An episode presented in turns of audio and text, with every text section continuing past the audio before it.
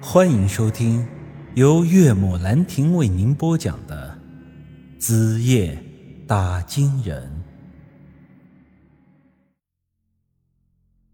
我微微一笑，心想：狗日的，真的是要螳臂挡车啊！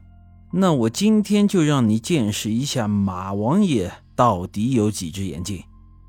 看样子，这小子像是要扑我腰上，然后把我推翻在地。据我以往的经验呀，这首先要得站住自己的阵脚，把下盘给稳住，然后趁机用手肘去打他的背。下手要是狠点，就能直接把他肋骨都给搞断了。我本来也不打算对他下狠手的，但这狗日的刚才是想要我的命啊，那我也就饶他不得了。于是我摆好姿势，打算动手，谁知道这孙子朝我扑了一半，突然就停了下来，然后灵活的一个转身，用手把我别在腰上的羊皮卷一下子就抽走了。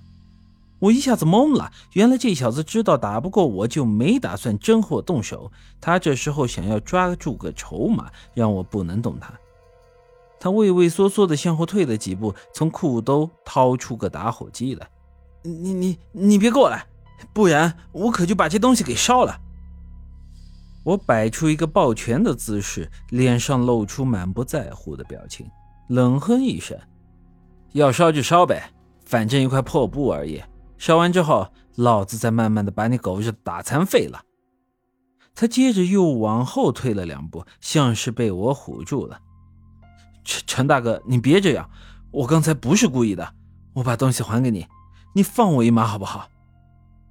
不是故意的，你捧你妈那么大一块石头悬我脑门上，你还给我说你不是故意的，那石头自己飞下来还是怎么着啊？放你一马，老子刚才是不是给你机会了？说让你老老实实回家享清福去，是你他妈信不过我啊？不不，陈大哥，是我刚才糊涂了，我信你，我信你还不行吗？完喽，老子现在不信你了。今晚非得打断你一条腿，老子才解气。这话本来只是想吓唬一下他的，谁知道却是把这小子给逼急了呀！眼看那打火机的火苗子就要舔到羊皮卷上了，我一下子慌了。小心点！也就在这一刻，赵志军突然反应了过来：“你又在唬我？这东西对你肯定非常重要。”说着，他又后退了两步，为了羊皮卷。本来这时候啊，已经该换是我向他认怂了，可这时候他却没注意到自己一退再退，已经退到了山洞外头啊！打火机那洋玩意儿虽然好使，但沾了水，它可就不灵了。更何况现在外头啊还下着暴雨呀！赵志军一下子也懵了，我撸起袖子，微微一笑，看老子怎么收拾你！赵志军反应过来，冒着大雨拔腿就往外跑，我一时间也顾不得太多，也跟着追了上去。如此啊，我们俩也顾不得什么人熊啊，顶着黑天冒着大雨，像两个野人一样在林子里是狂奔不已。赵志军这家伙虽然是个农民工，但体力并不算好。